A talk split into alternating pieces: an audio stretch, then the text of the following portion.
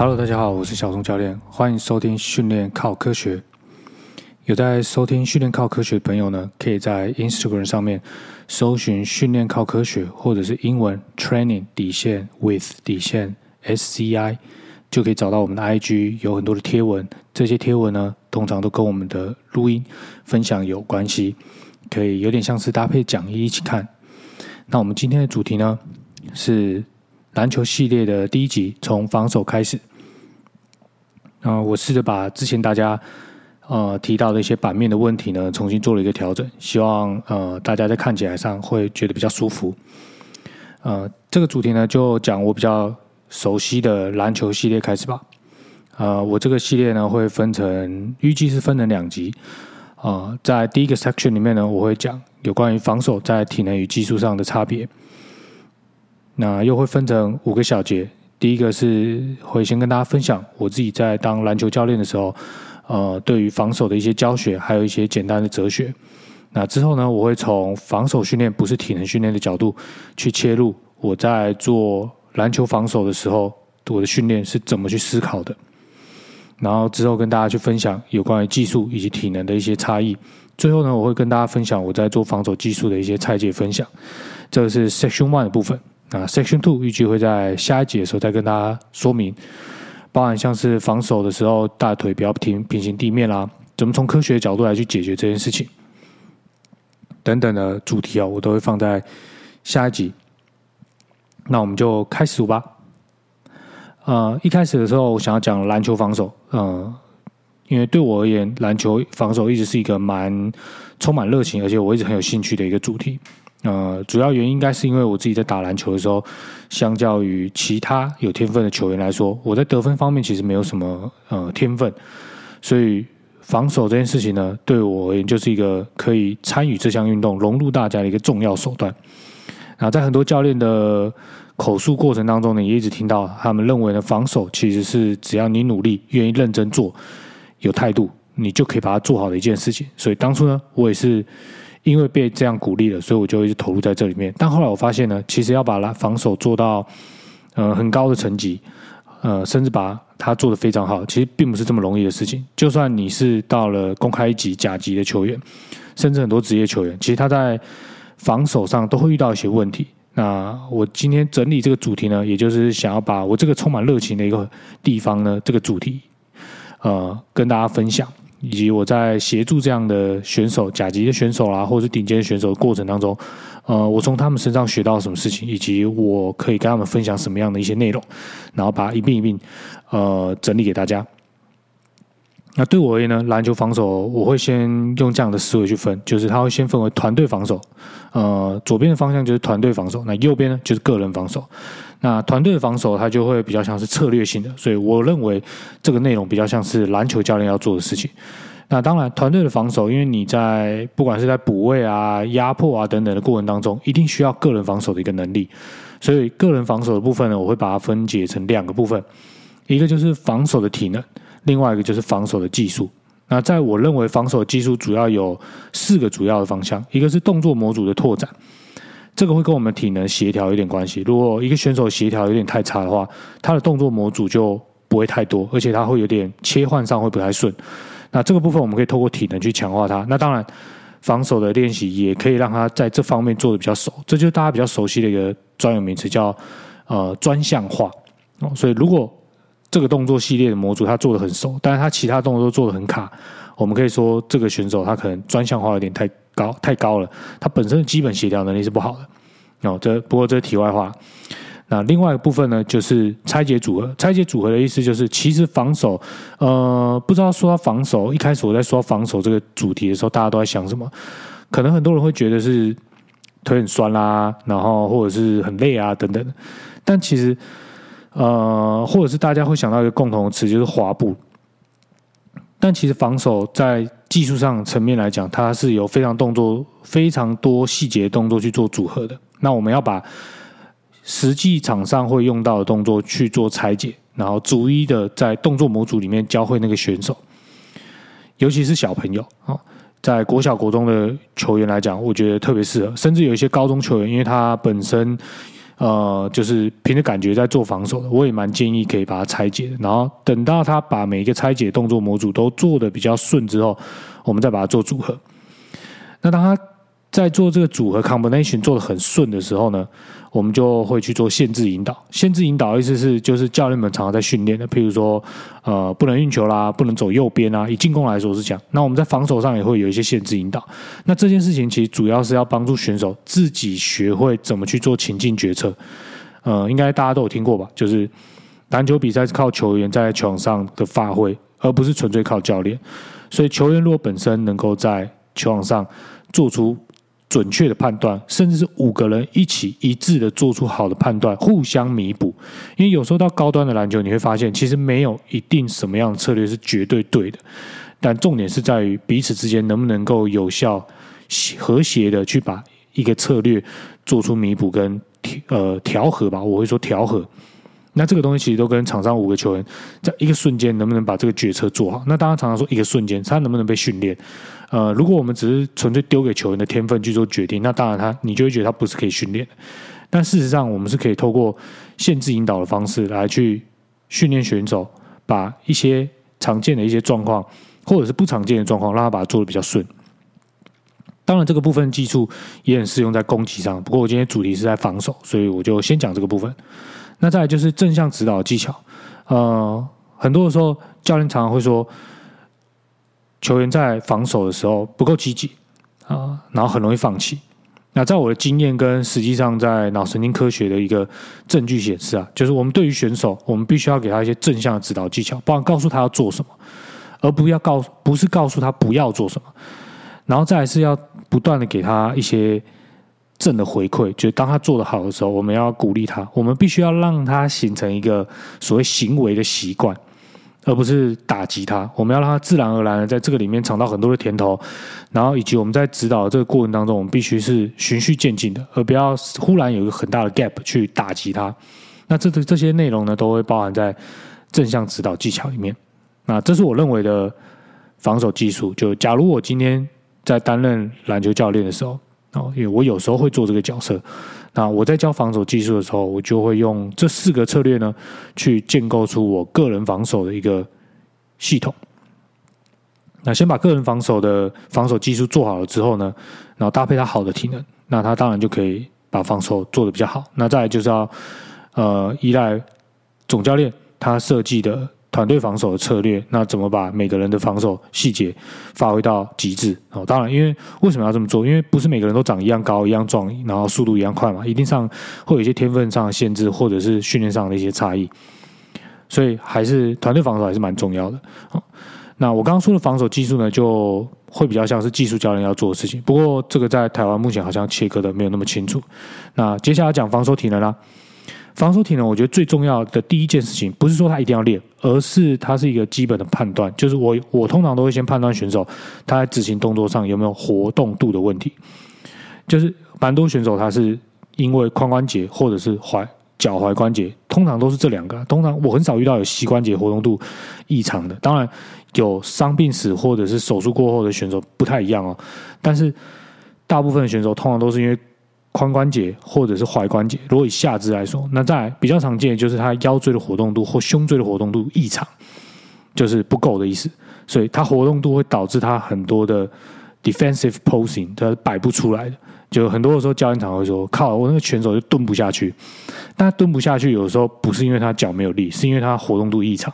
所以通常我在教防守体能的时候，呃，当然我绝对不会花一段时间完全就是，比如说这周。下周都在处理活动度，它有点像是一个可能热身前的活动，呃，一个主训练前的活动，或者是我在今天要教防守体能，我今天我知道今天呃教练主要要想要练防守，那我可能在前面的热身跟体能的时候，我就会规划一些跟呃篮球防守动用到相关的肌群啦等等能力有关的，那这个时候我也会把活动度拉进来去做一个强化哦。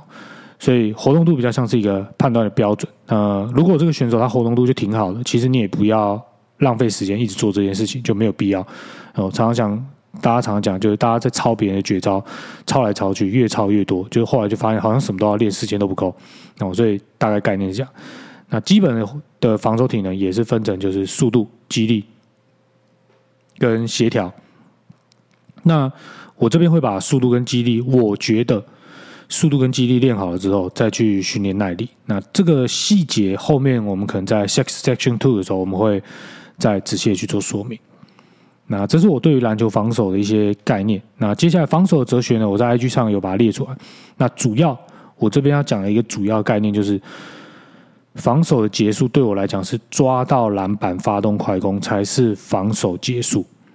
只要他没有抓到篮板，他没有发动快攻。快快攻的意思是对对，在我的认知是一定要有人的流动或者是球的流动。如果没有这两个其中一个的流动，譬如说人没有快速的往前跑，或者是球没有快速的往前送，只要没有做到其中一件事情，基本上我们的防守就不算结束。那这件事情为什么很重要？我会特别把它拿出来讲。这就是牵回到刚刚我讲的那个正向引导的概念，就是。通常我们都会在比赛的时候一直念选手说你防守都没有守到最后一刻，可是什么是最后一刻？就是我通常都会跟我的球员定义的很清楚，就是所谓的防守的最后一刻，防守的就是结束于抓到篮板且发动快攻，而且发动快攻必须发生人或球向前移动到对方前场的这个动作。那这件事情会。变成一个种子，会变成一个重要的一个概念，在选手的心理里面。所以我们在训练防守训练的时候，只要他融入实入呃实际作战的情境里面，只要要结束训练，都不会是抄到球就停下来，因为抄到球或抓到篮板，不是在我定义的防守的结束。那这件事情很重要，是在于以体能的角度来讲，它是跟身体的 SSC 机制会有关。你如果没有让身体有这样的印象，他起跳抓篮板或者是抄到球就停下来，这概念，因为他没有直接启动他的肌肉弹性的能力，他的大脑没有送出像这样的讯号，那这件事情就会变得很钝。那篮球场其实全场就二十八公尺嘛，所以就算你跑得再快，钝一点点，钝一点点，判断比人家慢一点，慢一点，其实那个距离就很大很大，就已经有点没办法弥补。所以我觉得这点是蛮重要，这也是我刚刚在讲，在正向引导的过程当中，我必须要把这些东西定义的很清楚。那这样子，其实我就会减少我跟我选手、我的球员在做摩擦的这个过程。好，接下来进到我们的主题，就是防守训练不是体能训练，为什么？防守到底是体能还是技术？呃，听到我刚刚前面讲，应该大家就知道，其实是可以分成两个部分了。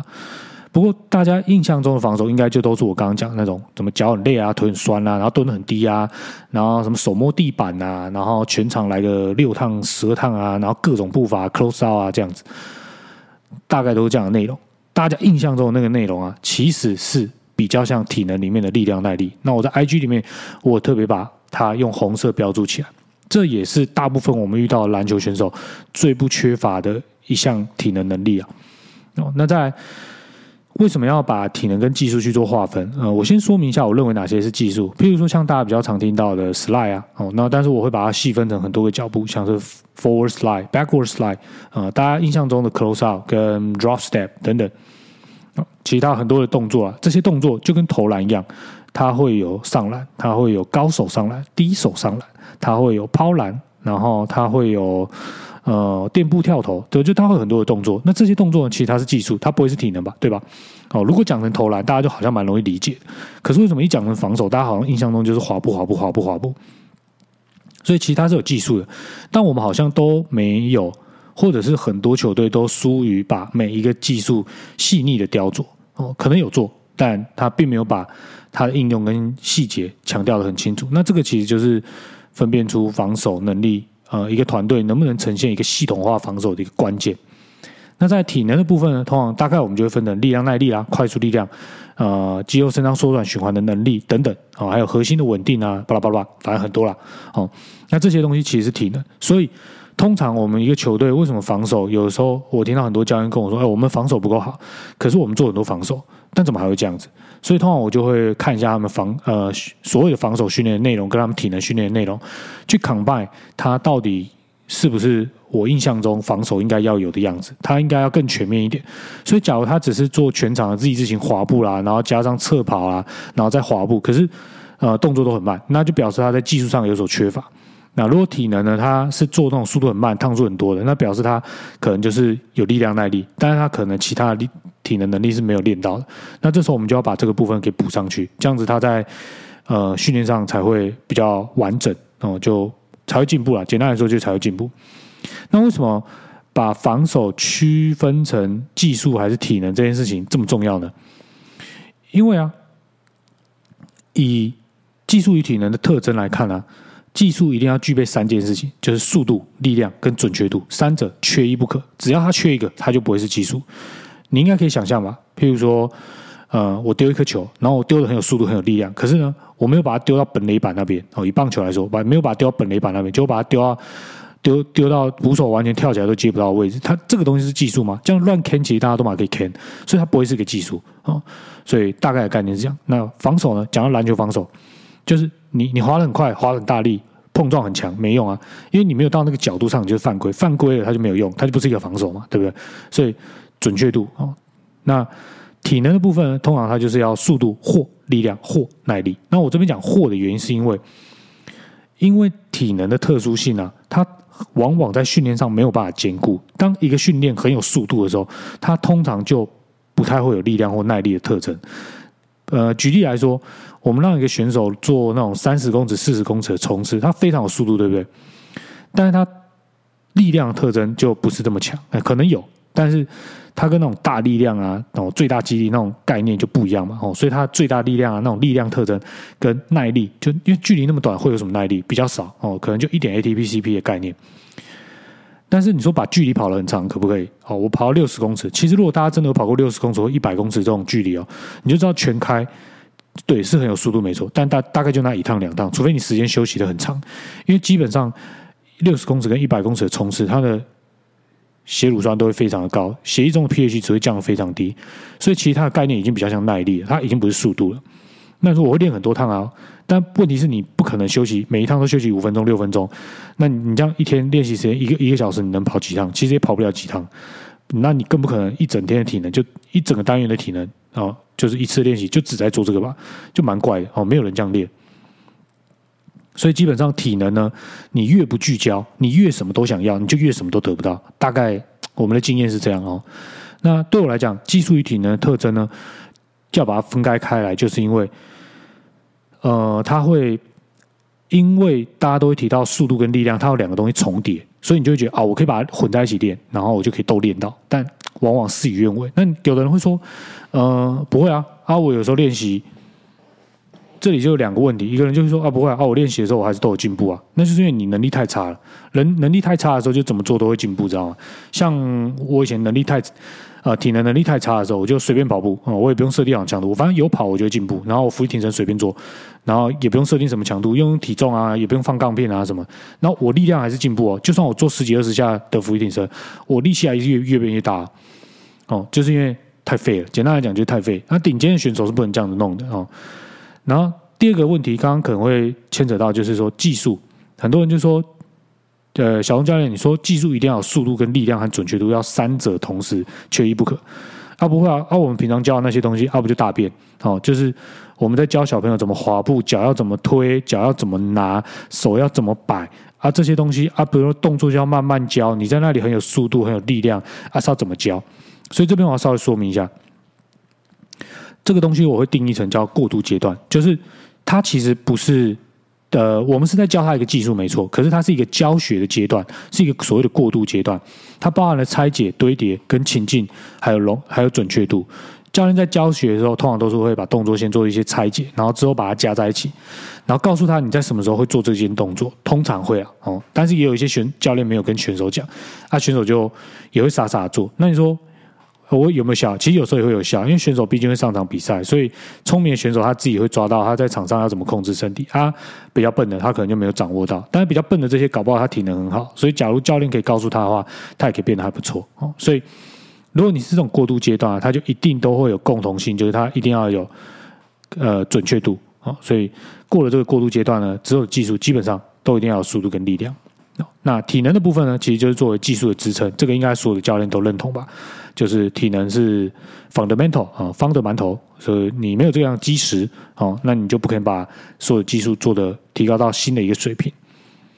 那接下来我们要讲一下训练设计的一个明显差异跟特征哦，就是技术性的训练，它的特性一定要有三个：高品质、低疲劳、重复性高。好，怎么说呢？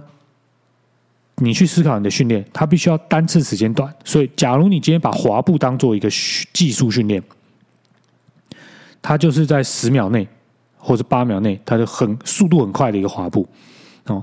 然后，但是它可以休息时间比较长，趟数多一点哦。而且你要要求它，它不可以乱滑，它不可以呃两只脚滑步的时候并起来，或者是一下脚很大，一下推蹬没有，一下引导脚没有，不可以。然后它也不可以像笨蛋一样，就是傻傻在那里滑，这样不行，这样它就不是一个技术。哦，那如果你要把它当做一个体能概念来训练的，那它划时间就你口气就要划三十秒，快速的速度快快快快快划三十秒等等。那这个时候就可以比较不用要求他什么情境，就是他只是在做耐力训练，他不用有什么情境啊，因为实际上比赛也不可能全速这样子左左滑左左右右左左右右滑来滑去嘛，对不对？哦，所以体能的话呢，它的训练特性就是呃一件事情，它的训练目的要非常强烈。举例来说，它通常是。如果我的目标是快速力量，那它就一定是高强度低疲劳。那它如果是力量耐力，就一定是低强度高疲劳。对，大概大概就是朝这个方向。那我这边要特别讲的点就是，以防守体能来说，对我来讲最重要、最重要、最重要、最重要的事情，绝对不是耐力。第一件事情一定是速度，先有速度之后有力量，最后才去要求耐力。很多教练一定，或者是选手一定会遇到这个问题，就是我防守练的超多，但是我在场上超累，或者说我根本就守不住人，我我被过爆啊！为什么会被过爆？因为你在防守滑步的姿势下，你没有办法发射发挥出速度，所以当对方做一个 crossover 或是跑，甚至不要说做技巧，他就是运球快速的通过你的时候，你防守就跟不上，因为你的速度没有跟上。所以当你速度没有跟上的时候，你就会有一些很多的错误判断，甚至被对方晃过产生的呃无限大的 delay 差，delay 时间差。那这件事情就必须靠非常大的力量把它弥补过来。当你弥补过来的时候，你又追不到，所以你就一直在侧跑，然后或者是一直在直站着跑。这我相信站直跑在防守这件事情一定很常被教练骂。那这个通常的原因都是因为他的滑步速度有问题，所以他没有办法跟上，那就被过爆嘛。他过爆，他就只能一直发动轮转，或者是一直侧跑，然后犯规。Anyway，好，那。这个问题其实是体能，我认为防守体能最重要，也是我目前协助这么多年来，我觉得第一个优先一定要改变的事情。但是有没有遇过选手没办法改变？有。如果当他年纪非常大，他透过一段时间之内，针对这个速度训练做了一阵子之后，他有进步，但他后面就卡住了，那很抱歉，教练。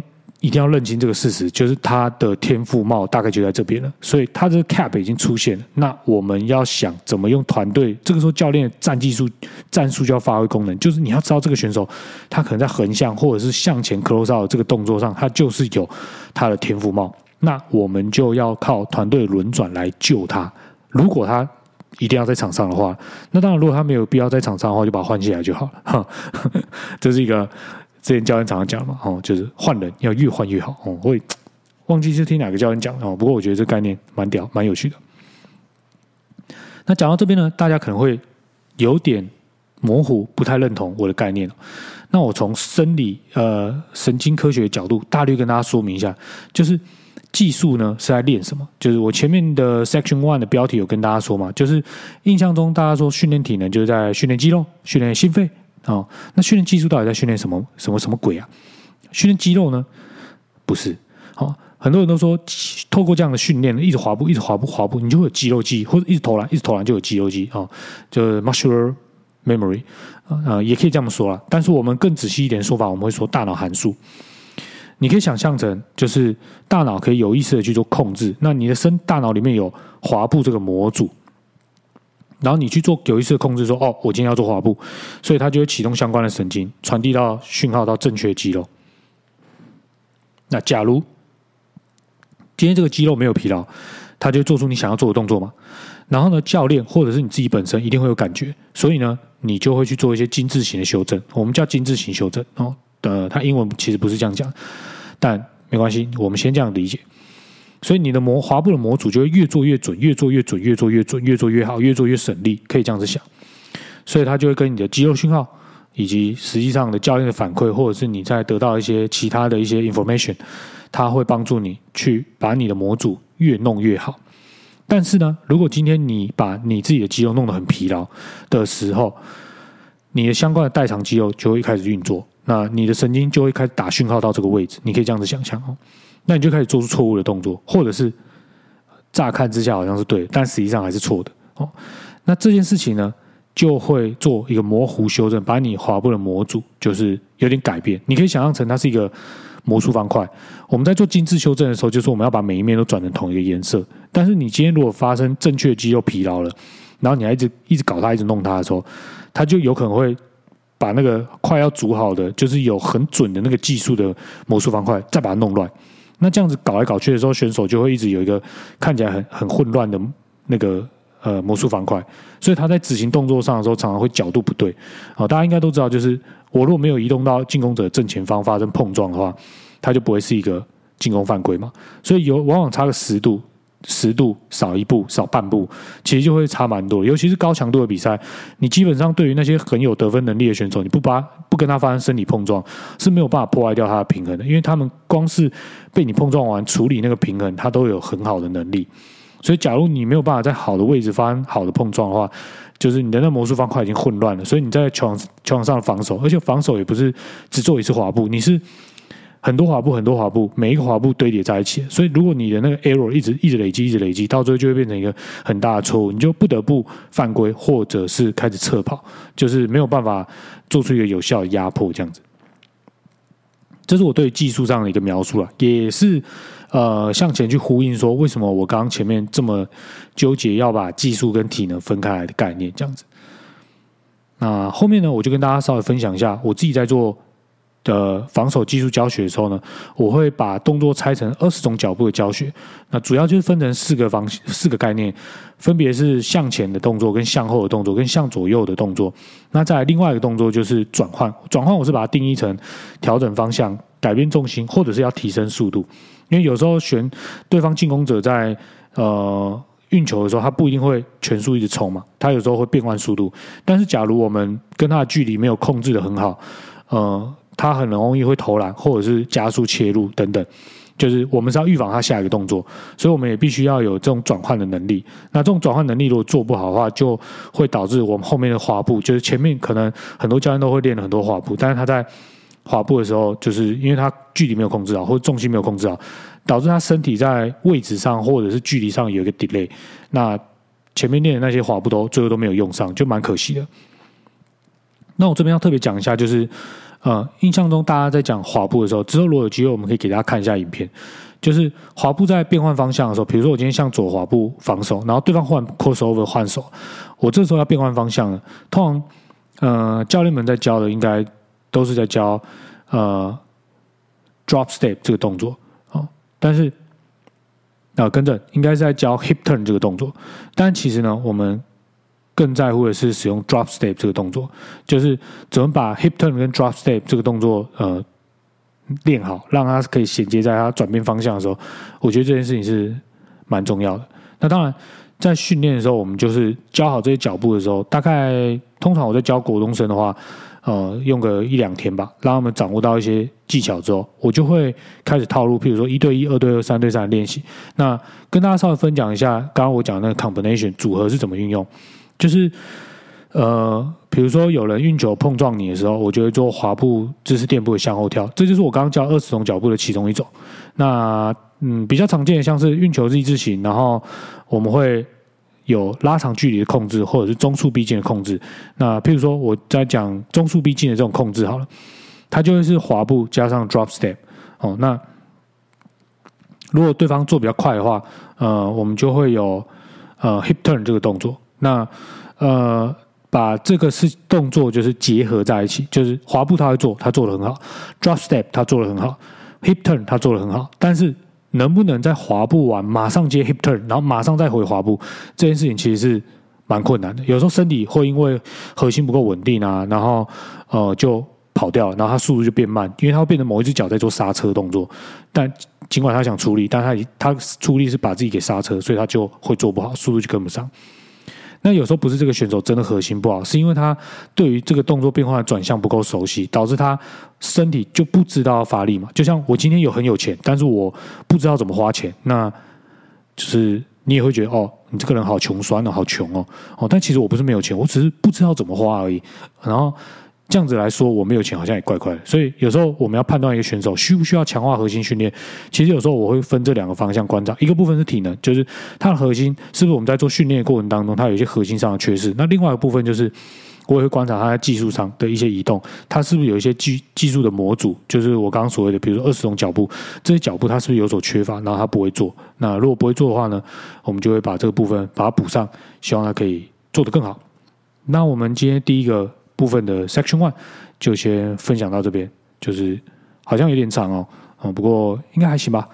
如果有问题呢，都可以留言在 IG 训练靠科学里面跟我说。或者是你们想要知道什么，看到看到什么影片，也可以跟我说，那我可以尽量的去试试看。那我们就下期再见喽，拜拜。